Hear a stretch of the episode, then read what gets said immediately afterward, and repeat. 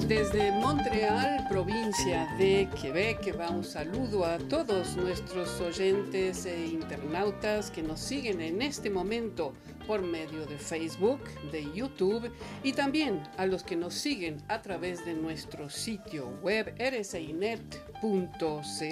Es un placer estar eh, con ustedes nuevamente después de un mes de ausencia prácticamente. Hola, ¿cómo están? Paloma, Luis, Leonardo. ¿Qué tal, Leonora? Un, mes de ausencia se sintió, se sintió mucho. Nos hizo falta. Nosotros nos como que nos faltaba, pues. Sí, sí, algo. a nosotros y a ellos también, ¿eh? porque me, hemos recibido mensajes de gente diciendo, eh, ¿dónde puedo escuchar la, la, la, emisión de la semana pasada? No hubo la semana pasada, o sea. No hubo. Claro, hay que decir, estamos en, acá en vacaciones, el equivalente en el cono sur o más al sur, digamos, de México, América Central para abajo, son las vacaciones en enero-febrero. Acá el equivalente es julio-agosto lo cual no significa que las actividades se detengan, sobre todo allá. Claro. Si pensamos, por ejemplo, que hay elecciones ahora que se vienen en octubre, en Bolivia, en Uruguay, en Argentina, entonces allá está full toda la gente, la campaña. No, además allá las vacaciones de invierno son un receso escolar, no es claro, vacaciones no, que plenas. Acá es muy semanas, cortita, en julio claro. allá son dos semanas de vacaciones, sí. entonces la vida como que continúa fuerte allá. Sí, sí. Yo creo que hay que explicarle a la gente también que el verano es muy corto en Canadá.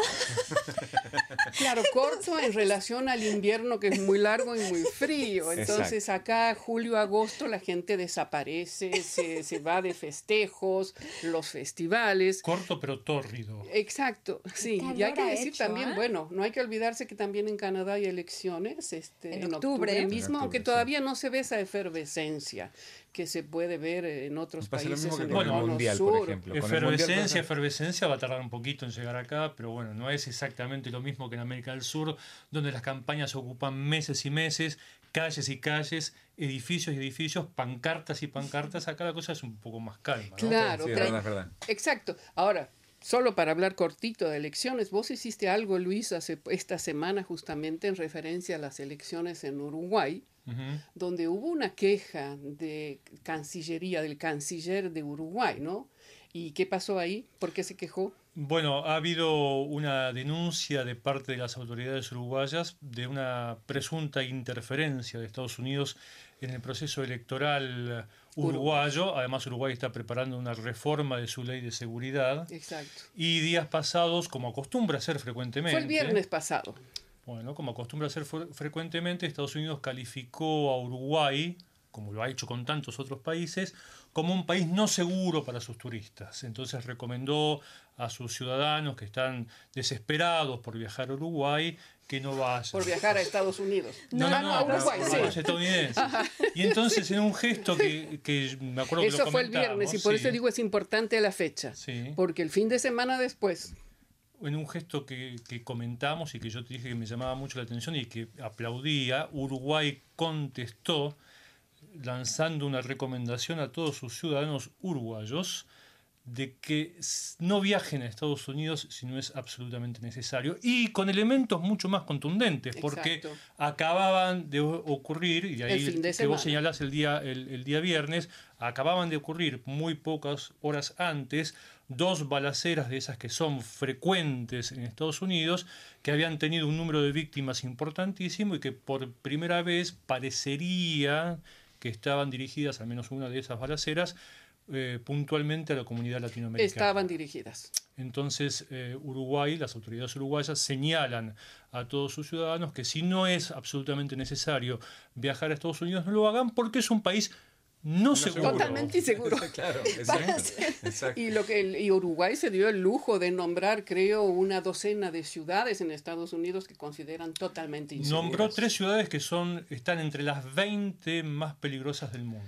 Sí, igual eh, no es la primera vez que un país latinoamericano hace una cosa de, de, este, de estas características. Ya lo había hecho Brasil con la, la historia de la reciprocidad en El cuanto a la entrada de la visa. Sí, Cuando sí, sí. Estados Unidos empezó a pedir visa y empezó a pedir una, una caterva de, de, de, papeles para poder darles la visa a los brasileros, los brasileros pusieron eh, esta, esta tasa de reciprocidad y les hacían pagar y lo hacía al ciudadano americano haga esa cola y los tenían cuatro horas sacándoles las huellitas de los deditos y haciéndole exactamente lo mismo que pasa un brasilero cuando va a Estados Unidos de vacaciones. Así que Bueno, es eso. Entonces, eh, fue, está interesante lo que está, lo que está pasando y todavía falta para las elecciones. Entonces, me imagino que habrá otros elementos a destacar, otras novedades. Volvamos entonces aquí a Canadá. Estamos en pleno verano. En estos momentos se está llevando a cabo el torneo de tenis. Paloma es una especialista del tenis, le gusta muchísimo el tenis. Me gusta hici- mucho. Hiciste algo muy interesante también, una, una nota sobre lo que está ocurriendo en dos torneos al mismo tiempo, que es el torneo, es, es uno de los torneos mil, creo que se titula, que son Los los, de los Mil. más importantes después de los Grand Slam, en importancia en, en dinero, en puntos y en todo. El de Montreal es el de los varones. El de Toronto es el de las mujeres. ¿Y dónde estamos, Paloma, con eso? Pues estamos en que los canadienses, todos los canadienses, ex- exceptuando las mujeres, hay, hay todavía dos canadienses, creo que Bianca Andrescu y ya Una. se fue la, la otra chica. Queda una. Entonces queda únicamente una canadiense de los varios que estuvieron concursando. De hecho, hubo una particularidad este año porque tanto los hombres como las mujeres canadienses tuvieron que competir entre sí. Hubo muchos partidos de, ja- de jóvenes canadienses con otros, ja- porque, con otros uf. canadienses. Sí, claro, es lamentable. Pero bueno, de todas maneras, hay que decir que los canadienses, y hay que decir que son muy jóvenes también, se Sí, están es una nueva destacando, generación. están empujando, se están ubicando en el mundo del tenis de una manera extraordinaria. La jovencita esta de 16 años, Leila Fernández, Leila Fernández. que ganó el, el, el, el torneo Roland Garros. junior de, de- de Francia. Sí. Eh, bueno, que participó en Toronto, recibió una invitación y por supuesto fue eliminada, era obvio ante la, no me acuerdo qué número del mundo, pero que está pintando muy bien. Tenemos aquí en Montreal, en, en, tor- en el- los jóvenes eh, torneo de varones, el último que quedaba era Félix. eh, Oye alias, Aliasim, exacto. que además ha sido, lo Es han, magnífico como Juega juega, ese muy chico. bien. Esa es la gran esperanza del tenis, está ahí. Exactamente, ayer el dieci- eh, cumplió 19 años, el 8 de agosto, y lo particular con... Mismo día de Federer. mismo día que Federer. Y lo particular con Félix es que es capaz de, de, de hacer unos... Le falta experiencia, en algunos momentos se le ve la falta de Va a salir experiencia, todo eso. Pero tiene muy buenos comentarios por parte de los grandes y porque puede hacer movimientos y, y juegos de grande. No, no, ya lo hace. ya lo Entonces, hace. eh, Entonces pinta sí, bien el pinta tenis bien. canadiense y queda Shapovalov solo una también. joven, como la dijiste vos, es eh, Bianca. Andrés En Cursi. Toronto es número 23 del mundo, pero si sigue jugando como juega, pues va pronto va a ascender mucho. Sí, lo que yo quería decir es para la gente que no sabe, eh, cuando juegan, juegan en, no sé, el campeonato en Estados Unidos es en Key Biscayne, cuando juegan en, en España es en eh, Eh, Príncipe de Godó. Aquí en Canadá se juega en dos eh, ciudades diferentes y se van intercalando Sí. hombres y mujeres. ¿está Este bien? año nos tocaron O sea, los hombres en Montreal Exacto. y las exacto. mujeres La en copa se llama la. Copa Rogers, los dos, pero la sede de las mujeres y de los hombres son las dos ciudades que en realidad atraen mucho tenis, que son Montreal y Toronto, y en el caso de una vez por año se van eh, switcheando, ¿no? Ujú, Cambiando. Bueno, esto es el verano canadiense, mucho tenis. También se viene el Festival de Toronto del Cine con nuevos premios, una, una nota así, al nuevo. Crearon un nuevo premio para un director, de, que, que no me acuerdo específicamente de qué se trata, pero es es para la trayectoria eh, innovadora de algún director del moda. Y este, y este año lo gana un, un director eh, eh, nuevo, Nuevozelandés. zelandés, nuevo zelandés, neozelandés, y eh, que hizo la película de, de la serie de Avengers, la Avengers, Thor Endgame. Ragnarok. Ragnarok. Gracias, Leonardo. Ese que a vos te gusta. Sí. Entonces, sí, bueno, y va a haber otros, otros años en los Pues que van a bien. premiar así. Entonces, siguiendo con el tema de las vacaciones, eh, lo que me sorprendió un poco, ustedes tres tomaron un poquito de vacaciones, unos Sí, días. cortita. Lo interesante es que lo hicieron por Quebec. Y eh, tanto Leonardo como Luis, pues eh, nos trajeron fotos muy interesantes que sacaron durante las vacaciones. Vamos a conversar, vamos a comenzar con las fotos de Luis. Tenemos cuatro fotos. Luis, vamos a ver si nos pueden mostrar, mostrar Pierre las fotos. Vamos a empezar por esa foto. ¿De qué se trata, Luis? Bueno, eh, hay que aclarar que si se trata de vacaciones son vacaciones bien modestas. por eso Porque unos son cuantos aquí- días, no importa. Son aquí en La Prairie, es apenas a unos minutos de auto de aquí. Eh, la Prairie es una localidad de la ribera sur de Montreal, en el condado de Roussillon, y es un condado, efectivamente. Vive ahí Pierre Dutil. Pierre es vecino Ah, del Pierre lugar, vive ahí, Pierre es compañero nuestro bravo, que está del muy otro bien. lado. Ajá. Y eh, allí se encuentra, por ejemplo, lo que estamos viendo ahora, que es un monolito que recuerda Eso. a la primera vía férrea Eso es en, que existió en Canadá. ¿en qué año? Se inauguró en el año 1836 1836, y unía 35. La Prairie con lo que hoy es Saint-Jean-sur-Richelieu en un Mm. trayecto de 121 kilómetros de vía férrea. La primera ¿Y de, qué es de lo que Canadá. queda ahí? Primera de la ¿Y primera. qué es lo que queda? Queda ese monolito, no queda Recuerdo. mucho más. Era, Tal vez eh, la pista ciclable sí, al pasaba costado, sí, por sí. la vía férrea. Digo, es decir, tomó el caminito de la vía férrea. Probablemente.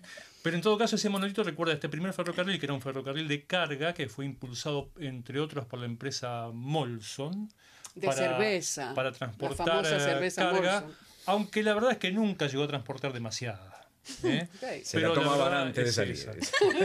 Hay ¿Seguro? otra edificación también de la Prairie que a mí me llama mucho la atención porque dice que es una, una planta potabilizadora de agua y cuando yo me acerqué y miré por una de esas ventanas en esos gestos audaces que uno tiene cuando anda por ahí, vi que se trataba de una casa particular. Entonces me llamó mucho la atención porque había un cartel Es que es, tiene, la, tiene toda la pinta de ser una casa particular, pero es muy probable que adentro haya oficinas. Yo no me animé a tocar el Porque si no, no estaría ese cartel. Son Yo vi- oficinas, Luis. Yo vi mobiliario probable. adentro y dije, no, acá vamos a molestar a alguien, entonces no me quise arriesgar. Pero lo cierto es que está ese. Cuando salió la ahí. señora en batón, No, no, no. eh, Luis se Luis, fue. oh, se fue. No era aquí.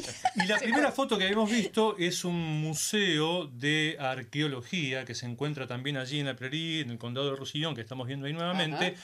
Y viene muy bien el dato porque estamos en el mes de agosto, que es el mes de la arqueología. Ah, caramba, Oh. Luis, le diste muy bien. Entonces, bravo. Para que vean que uno planifica las cosas Eso, decisivamente. salen, salen. La foto tiene un mes, pero bueno. Bueno, No se nota. entonces, ahora vamos a ver las fotos que trajo Leonardo también. ¿Por dónde anduviste, Leonardo? Nosotros hicimos una- un viaje que hay que hacerlo una vez al año, lo hicimos eh, en una a semana darle foto de aproximadamente. Leonardo. Eh, y fuimos hasta eh, la El Gaspé. fin del mundo. Así es, el fin del mundo. Ah, qué hermoso el lugar. norte allá en Quebec, a donde se acaba el mundo, que realmente se acaba, así como wow. Y ahí está, eh, vimos, vimos casi casi como que la caparazón Ahí de la tortuga. El fin del mundo. El fin del mundo, así se llama. Eso es en el Parque Nacional Forillon, en, en ah, caramba, qué bueno. Eh, así que es un, en ese caso es una de las caminatas. Bueno, Quebec tiene una particularidad, tiene más de 40 faros eh, en todas sus costas, así que ese es el que está justamente arriba de el fin del mundo, le llaman ellos, es exactamente donde eh, termina, digamos, la, la, la- esa, esa parte de la Tierra y está conectado directamente al mar. el mar, Ah, con el mira Atlántico. eso. Y eso es parte de Atlántico, eso es una de las playitas y está lleno de ensenadas de esa manera. Toda esa, esa formación rocosa es súper eh, presente en esa zona de la Gaspé. ¿Puede uno bañarse en esas aguas? Si tiene uno la capacidad de resistir el frío, Mira, sí. esa, mira esa foto. Sí. Eh, ¿Cuántas horas de auto? Esas- Y nosotros hicimos 12 horas de auto porque íbamos con una, con una casilla rodante 12 horas de auto desde Montreal. desde Montreal, exacto. Así que paseando por la costa del norte ya en algún momento tendríamos que traer mapita para que vean dónde queda, porque es realmente interesante. Así que... Pues está como siguiendo el, el río San Lorenzo hacia Exacto, el norte. hacia el norte si donde, hacia el donde norte, comienza bueno, o desemboca. También ¿no? podemos Comienza. desplazarnos allí, hacer una transmisión desde allí, desde allí le mostramos el mapa. Claro. Exacto, Sería más Y podemos interesante, hacer un asado también mientras También, hacemos la Exacto, tengo la foto del asado. Igual, no, no puse eh, más fotos porque eh, estamos restringidos a cuatro. Tengo 670 fotos Sí, del no, viaje, bueno. ¿no? ¿Cuántas? gracias, 670. Eh, puse cuatro fotos para mostrar Vos un te poquito. pasaste sacando fotos y las Eh, vacaciones qué? No, bueno, eso, de eso se trata, ¿no? Traer, yo igual, caminada, esa caminata fueron seis horas de caminata. Entonces, mejor Ah, tomar fotos. fotos, uno saca fotos mientras tanto, se Claro. sienta a descansar un poquito y hace fotos. ¿No? Leonora, yo fui a BTB. Te tengo que mostrar Sí, yo también sé. fotos La de El próximo Sí, programa estarás mostrando a. BTB, que es otra zona extraordinaria. Hay unos paisajes en que... Yo no sé por qué uno siempre tiene que irse afuera, habla de ir afuera de vacaciones y acá hay...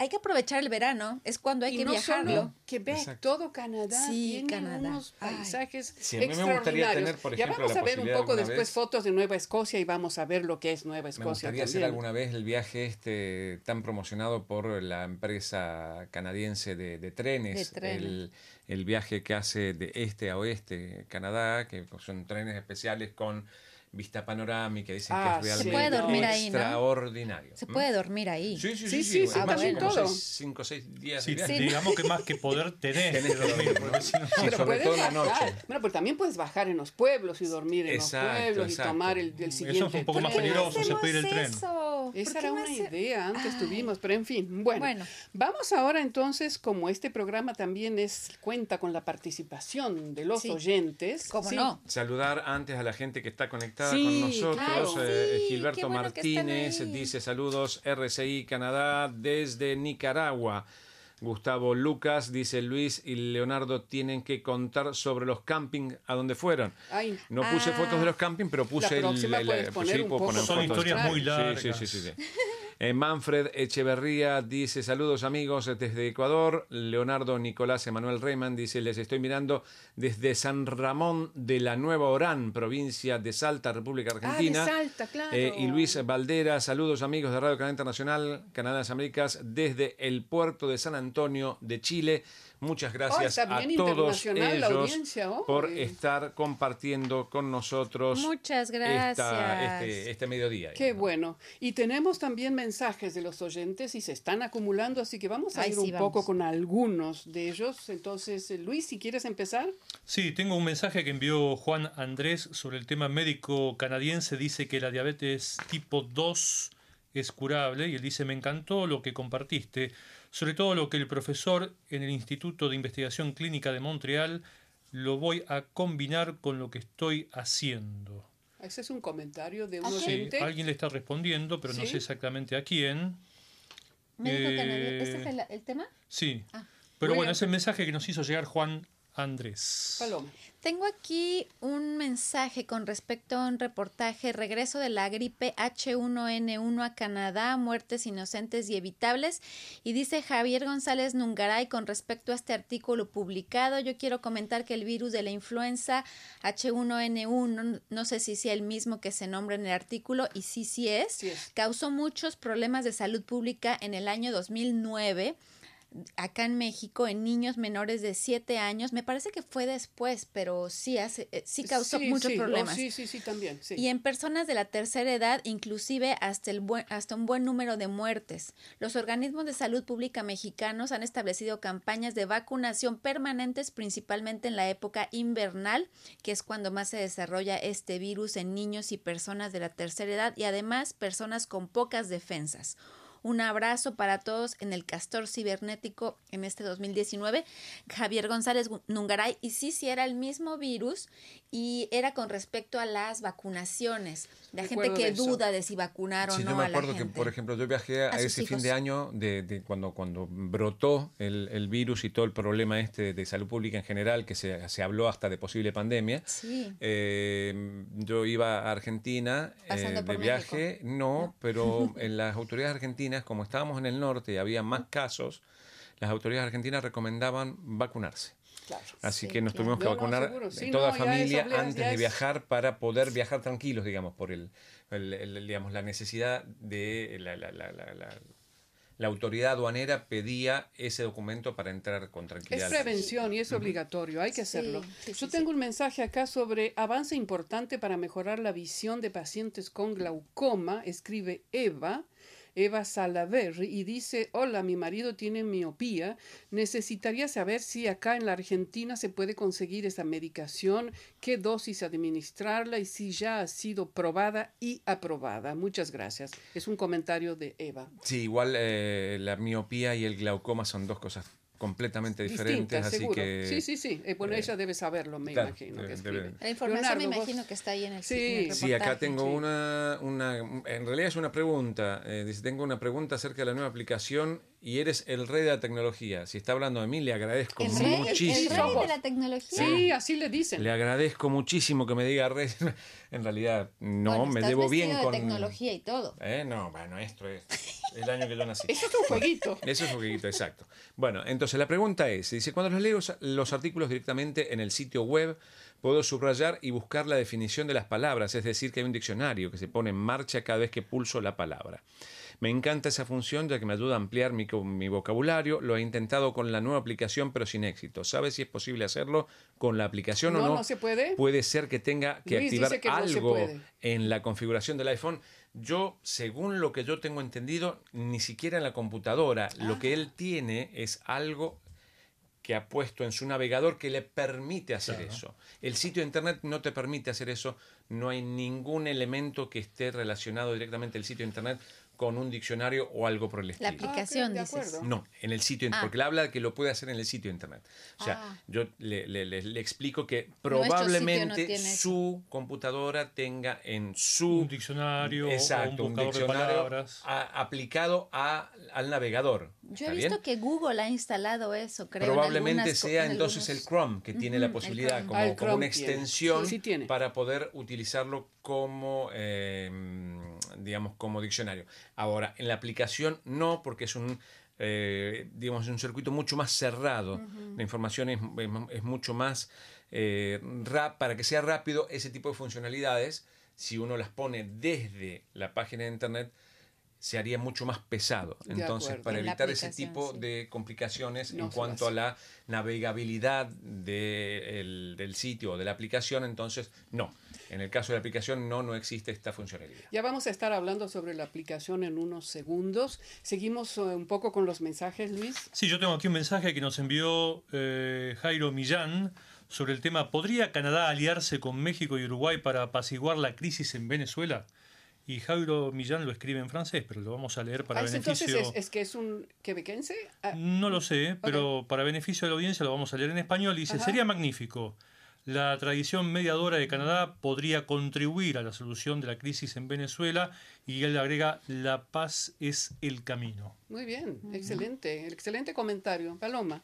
Sí, am, Canadá se posiciona en el mundo por derechos LGBT, eh, ayudando a huir a chechenos de Rusia. Es el, es el reportaje. Y Franci Elena Rodríguez comenta, hola, mi nombre es Franci, soy lesbiana, llevo ocho años huyendo por varios países con mi hijo de 12 años.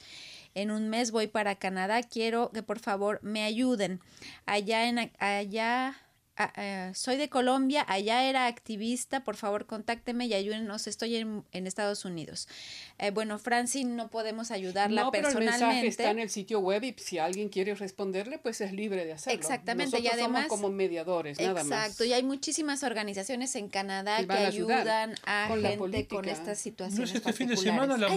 marcha Del orgullo gay en Montreal? Marcha sí. del. Sí, sí. Entonces, muy bien. Gracias, Leonardo, Franci. otro mensaje. Sí, yo tengo acá en realidad una pregunta de Pablo Toledo, To- Toledo Lamish en nuestro feed de internet y dice, ¿qué college recomiendan para estudiar en Montreal? Uh, Bueno, Eh, depende, ¿no? Depende, depende de qué quiera estudiar. Hay dos grandes eh, universidades en francés y dos grandes universidades en inglés. Eh, después, college, eh, eh, efectivamente, es viendo qué es lo que uno quiere hacer. Sí. Y hay una oferta grandísima. Así que. Y otra eh, cosa que yo quiero mencionar es que estudiar en Canadá como extranjero sin un estatus de residente o de ciudadano es muy caro.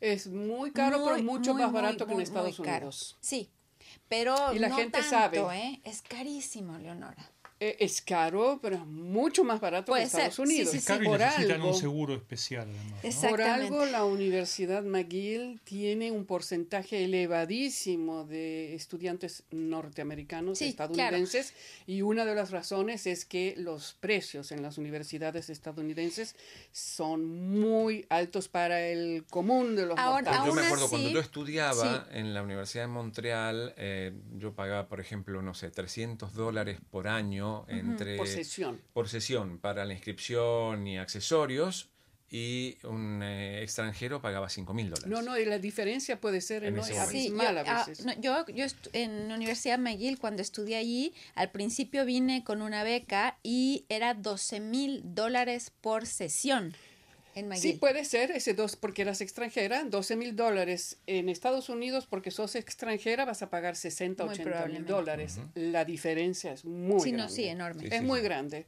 Y hay que decir que los que vienen a estudiar afuera generalmente es- pues tienen un nivel eh, ad- de adquisitivo mayor que el común también de los También Sí, sí, si lo plantean es porque tienen la posibilidad de hacerlo. digamos. No va a haber alguien que no tenga Bueno, la posibilidad. ahora vamos, sí, lo que estuvimos hablando, vamos a ir a la aplicación de RCI, Pierre, la aplicación. Ah, es, ok. Entonces, la aplicación la puedo mostrar sí, directamente desde el teléfono. para bueno, hacer una demostración, Eso, hacer una entonces sos vos el que hace la demostración. En realidad estamos ahí eh, en el teléfono. Para ver cómo funciona, Tenemos la aplicación justamente. ahí, yo la tengo ya instalada. Ah, ustedes muy ven bien, ahí, dice bien. RCI en español, porque ustedes pueden bajar en realidad cualquiera de las cinco lenguas en las cuales trabajamos, es decir, las dos lenguas oficiales, francés e inglés, español, eh, chino y Árabe. árabe. ¿Está bien? Si nosotros hacemos clic en la aplicación, este es, eh, en realidad está un poquito más abajo, pero esto es aproximadamente lo que se ve. Tenemos ahí, que no vemos porque está cortado arriba en la, en la pantalla, pero tenemos categorías en cartelera, política, sociedad, inmigración y refugio. Y si vamos pasando, se puede pasar con Internet, tecnología, economía. Están todas las grandes Categorías. eh, categorías en las cuales está dividido nuestro sitio de Internet y la fácil navegación de los artículos. Pueden irse al menú, me encanta porque le dicen el menú de la hamburguesa. Son las tres rayitas que están arriba, que en la pantalla no se ven, pero ahí tiene eh, los formatos largos, escenas de la vida y nuestros programas en video. Si hacen clic en nuestros programas en video, están, eh, podrán ver la emisión en directo, que ahora justamente está en la parte de arriba, así que no la vamos a ver. Pero ¿Por qué está cortada tu pantalla? Porque eh, para una cuestión de funcionalidad, cuando salen los mensajes, para que no Ah, haya un desdoblamiento de la imagen que estamos Entiendo. viendo, se muestra nada más que los mensajes, entonces por eso cortan la parte de arriba de la pantalla. Así que, bueno, la recomendación es bajen la aplicación, sumamente fácil de utilizar. Con muchísimas, por ejemplo, yo que soy miope, que no veo en realidad miope, eh, tiene que ver con mi presbicia, yo tengo todo en mis ojos. ¿eh?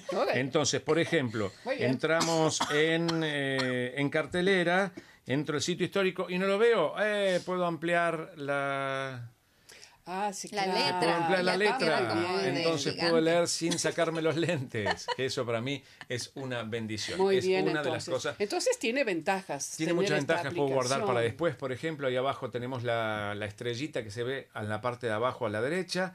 Eh, podemos exportar y mandarle a alguien Perfecto. el artículo que estamos leyendo. En realidad tiene un montón de funcionalidades súper interesantes, así Muy que bien. la recomendación bajen. ¿Y cómo hacen para bajarlo? Se van hasta el sitio de internet de Radio Canal Internacional. Arriba a la derecha, en la columna de la derecha, tienen el, eh, la publicidad, icono. el icono, hacen clic ahí y, les es, da la posibilidad para bajar. Es muy fácil. Tanto cada vez es más fácil exacto, bajar las exacto. cosas. Muy bien, gracias Leonardo por esto. Y entonces vamos a ir ahora a otro tema que tiene que ver un poquito con las vacaciones que estuvimos hablando, porque este reportaje que hizo Paloma tiene unas fotos fantásticas, que es lo que me atrae para hablar del tema, pero para hablar del tema hay que explicar el contexto de este reportaje. Esto se trata de una ciudad en Nueva Escocia que se llama Lunenburg y que tuvo problemas de olores muy fuertes. Y entonces se inventaron como una especie de filtro bio. Bio. ¿Y qué pasó?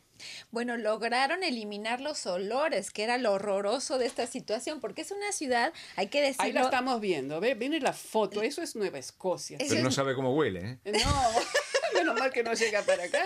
Lo interesante es que esta ciudad fue declarada Patrimonio de la Humanidad por la UNESCO y es uno de los sitios turísticos más populares de Nueva Escocia. Entonces, por lo tanto, el olor era muy preocupante porque la gente tuvo que quedarse... Ahuyenta a la gente. Claro, eh, la gente tuvo que quedarse dentro de sus casas por varios meses. Fue muy casi, difícil la Salir muy poco para lo mínimo necesario.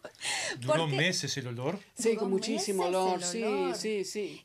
eh, en diferentes niveles, ¿no? Entre intensidad muy fuerte y menos intensidad, pero al final lograron aplicar una tecnología que es muy antigua, que parece muy nuevo y muy novedoso, pero digo, sí lo es, pero es vieja. Es una, se comenzaron a utilizar los biofiltros lo hace viejo también muchísimos sirve. Claro. Entonces lo que hicieron es aplicarlo a esto. Es una, es una, es un filtro hecho con raíces de árboles trituradas. A mí se ve. Ahí lo vemos, Se- esas son las raíces, ¿verdad? Exacto. Trituradas. Entonces se hablando, pone ajá. ahí Sí. en las en la zona donde estaba saliendo el aire, el, el- porque lo que sucedía es que la planta de aguas residuales de la ciudad estaba expidiendo todos los olores nauseabundos hacia el aire libre. Claro. Entonces olía Todo horroroso. se circulaba, pues. Había un problema en el escape de la de las de la esta planta de, resi- de- Sí, de aguas cuando hay olores, residuales. normalmente es el escape. Entonces, Entonces, entonces aplicaron el filtro este que funciona con Y animalitos que funciona muy comen la- el olor y ya no exacto. sale. Muy bien. Y ahora lo que quiero ver son las fotos de las es- casas. Esa Yo quiero también ver la es foto de parte los de- animalitos. Yo quiero ver las fotos de las No casas. son microbios. Ah, no se pueden ver los animalitos. Plus Ok. vite. C'est possible de voir les más photos abajo. de maison. On veut voir les maisons. Eh, que- queremos ver las casas. Mira mira, esas wow. casas. Mira Esa eso. ciudad es patrimonio de la UNESCO por esas cosas, por esas construcciones maravillosas. Son consideradas de las pocas construcciones de la época, de la Que época victoriana, que se conservan casi intactas. Entonces hay cosas hermosas. ¿Y cuáles son los agentes conservantes? El olor. ya ves. Y hay No. otra, otra casa. Hay cosas, hay, Hay, más, más, abajo. hay otra casa ahí abajo que también son preciosas. Mira, mira esas casas, son hermosas. Y más todavía, Pierre, más. ¿Ah? Pierre está aprendiendo muy bien a hablar el español porque le hablamos siempre. Mira, esa- Mira esas casas, mira esas casas, son preciosas, son típicas de Nueva Escocia esas casas. Exactamente. Bueno, Entonces, por eso fue bien. bueno que se fuera el olor, porque imagínate, la gente no iba a poder visitar esas maravillas. No, no, con patrimonio oloroso de la Bueno, y entonces no. también había otro tema que yo quería destacar esta semana, Pierre, on va aller, eh, al otro tema, y es que eh, justamente estábamos mencionando que este fin de semana es la marcha del orgullo gay aquí en Montreal, y pues la semana pasada se hizo la gran marcha que fue enorme en Vancouver, la gran marcha, y lo que yo quiero destacar simplemente con esto es que se ve en primera plana al primer ministro de Canadá participando en esta marcha junto con el, el líder del nuevo Partido Democrático y la lideresa del Partido Verde de Canadá, No, pero juntos caminando. Trudeau, a diferencia de otros primeros ministros, de su antecesor inmediato en todo caso, siempre ha estado presente en las marchas. Siempre, pero además fue el primer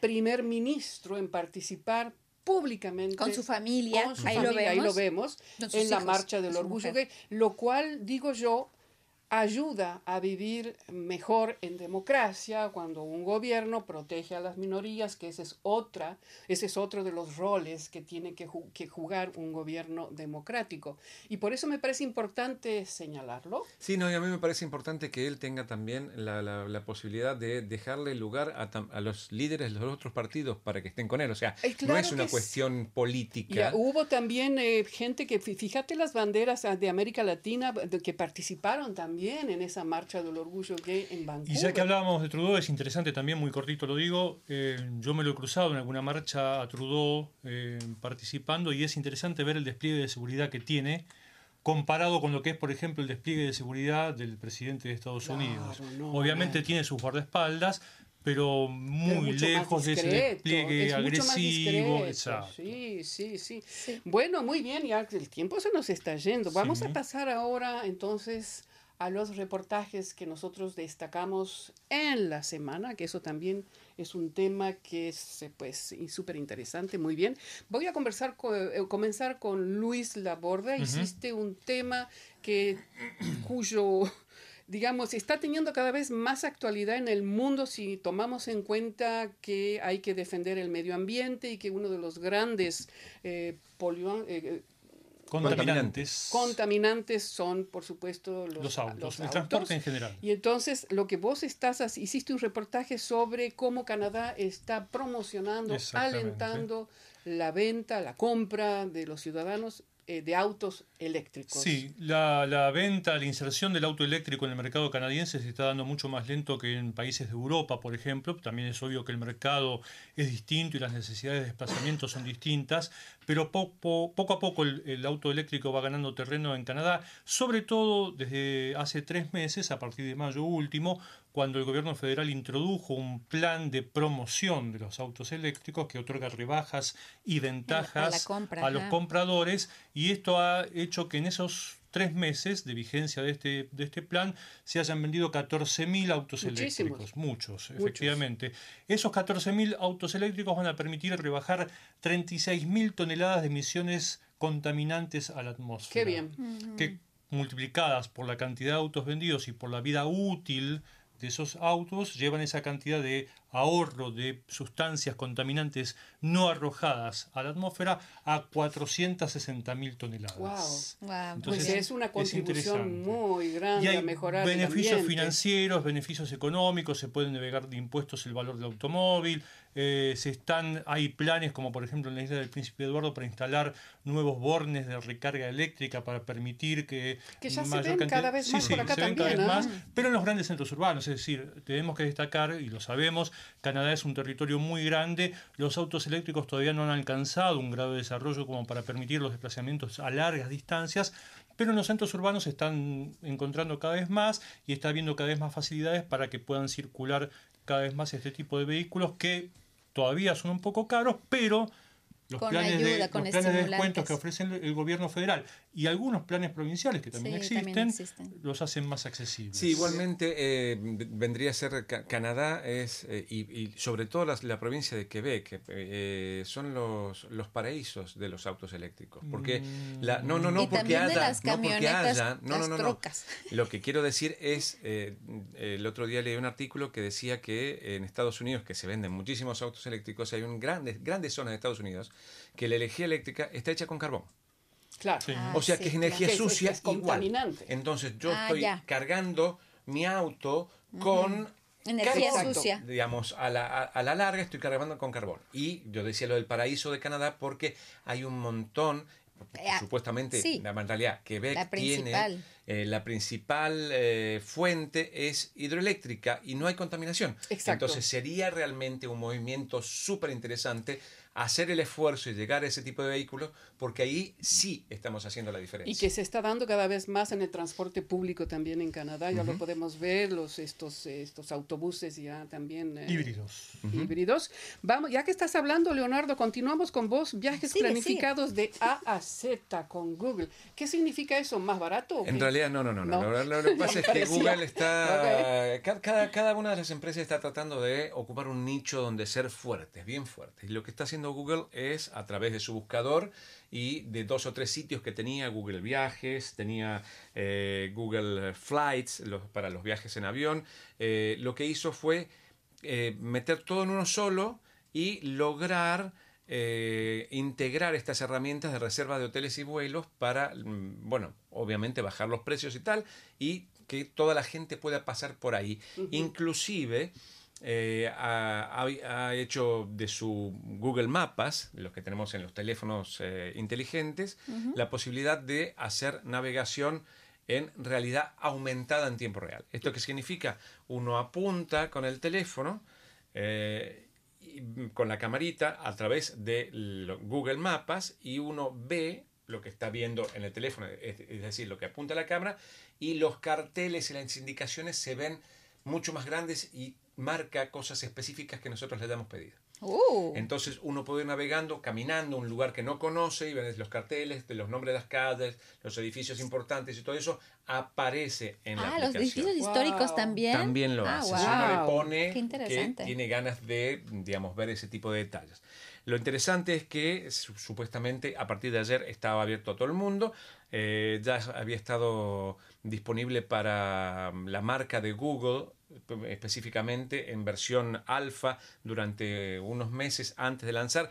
Ayer fue el lanzamiento mundial, pero parece que Canadá todavía no, porque yo la traté de bajar para mostrarles aquí adentro y no funciona todavía. Ah, bueno. Así que en los próximos días.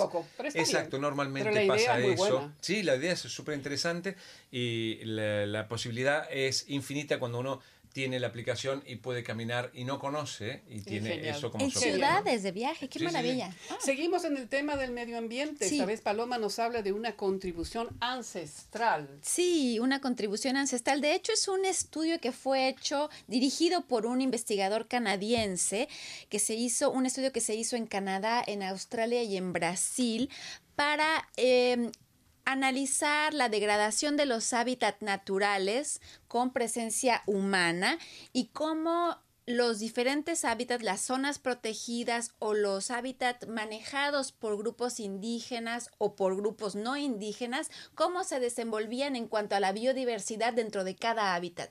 Y lo que pudieron comparar los, lo, pudieron ver estos investigadores es que en los hábitats manejados por grupos indígenas con sabiduría indígena, etcétera, la biodiversidad era mayor. Florece. Lograban mantener Florece nuevamente. Exactamente, lograban mantener los niveles de la biodiversidad mucho más elevados que incluso en las zonas que son consideradas áreas protegidas en las ah, diferentes regiones del es súper importante, porque hasta el momento se había visto que las áreas protegidas, que es la principal manera de proteger zonas e, e, extensas en donde la biodiversidad es muy amplia, eran en todos los países del mundo, eh, se creía que era la mejor manera. Y ahora se dan cuenta que cuando una comunidad indígena, cuando una nación indígena se ocupa de una tierra en particular, hace un uso con sus maneras y costumbres tradicionales y con sus necesidades, las maneja, siempre la biodiversidad es mayor que incluso en las áreas protegidas. Se puede decir que es como un retorno de las primeras Exactamente. naciones, ¿no? Entonces, se está hablando mucho también de la medicina ancestral de las primeras naciones y cómo están descubriendo propiedades en plantas que antes nadie las dejaban de lado por prejuicios, digamos, entre Exactamente. Otras cosas, Entonces, lo que están diciendo estos investigadores es los diferentes organismos gubernamentales y las diferentes incluso poblaciones tienen que aliarse con los grupos indígenas y trabajar de la mis con las mismas perspectivas y las mismas estrategias que son, digamos, ancestrales y son sabidurías indígenas muy, sí, muy, interesante. Yo tengo una pregunta para ustedes. ¿Alguna vez se les prendió una garrapata? Ay, Mm, no, pero a mi perro sí cuando era niña. Pero yo sí tuve en uno de los de los campings en la, la ciudad de Ontario, ¿no? Porque él también hace campings. Fui a la ciudad de Ontario y estaba tirado en el pasto jugando con mi perro y por ahí un bichito y lo maté. Que quería y otro jugar bichito también. y lo maté y otro bichito y lo maté. Sí, sí, sí. Y cuando lo agarré era una forma bien rara. Eran ¿no? garrapatas. Es la garrapata, son- pero es la Fui al garrapata. baño y en el baño hay carteles grandes, dice tenga cuidado con las garrapatas, cuando vuelva use la secadora para, para lave bien y use la secadora para matar todo lo que puede llegar a haber eh, alojado en la ropa, así que yo quedé como... Y justo ese, ese es el tema que yo destaco esta semana y seguimos con el tema del medio ambiente porque justamente debido al recalentamiento global las garrapatas están apareciendo en lugares inusitados donde nunca antes aparecían. Se los ve, ahora se están en las grandes ciudades de Toronto, Vancouver, Montreal, en todas las provincias canadienses y hay alertas justamente. Y lo, lo, lo, lo difícil de todo esto es que es no es nada fácil diagnosticar esta enfermedad. No sé si ustedes se acuerdan de la cantante Avril Lavigne Sí. o sí, de sí, la sí. cantante Thalía. Sí. Ambas Estuvieron, estuvieron al sí. borde de la muerte por haber sido mal diagnosticadas. Wow. Se les diagnosticó, se, se confunde mucho los síntomas con la artritis reumatoide, se confunde con la fatiga crónica, que se la conoce como fibromialgia. Entonces, los médicos dan los medicamentos erróneos y por esta razón estas dos cantantes realmente estuvieron al borde de la muerte hasta que se dieron cuenta que no era eso. lo que tenían. Entonces, esta enfermedad, miren la mancha que deja, esa picadura siempre es como una forma de círculo. Sí, hay que fijarse, eso es importante, eso es importante. Y bueno, la enfermedad es causada por la bacteria que se llama Borrelia, que pasa del intestino de la garrapata Ouch. a la saliva. Y de allí, cuando pica a una persona, esa bacteria penetra por la piel y va a la A sangre de las personas. Durante los tres primeros días después de haber sido picado por una garrapata, si se dieron cuenta que es, vayan al médico, porque si no puede haber consecuencias. Es la garrapata de patas negras, la peligrosa. Solamente Está bien. la de... Si no, pues estaríamos, todo el mundo estaría... Agarra- agarrapatado. Bueno, acá tengo un saludo y en sí. realidad Nina Ma- Marter Martí dice, cabe destacar que mundialmente el desarrollo sustentable de comunidades rurales casi siempre está en manos de las mujeres. Sería interesante Bien, considerar la perspectiva de género en el equilibrio ecológico de las comunidades indígenas. Ahí hay mucho que aportar. Seguro. Ah, bien. bueno, entonces fue un placer haber eh, Igualmente. llevado Fue un este, haber placer este- retornar al Sí, espacio todos los estamos de vuelta. Pues ya estamos de vuelta y entonces a todos nuestros oyentes, Abajo las muchísimas gracias, internautas, por acompañarnos. Y la cita entonces es el próximo viernes. Muchísimas gracias. Gracias. Chao a todos. Gracias. Hasta la Chao a todos. Adiós.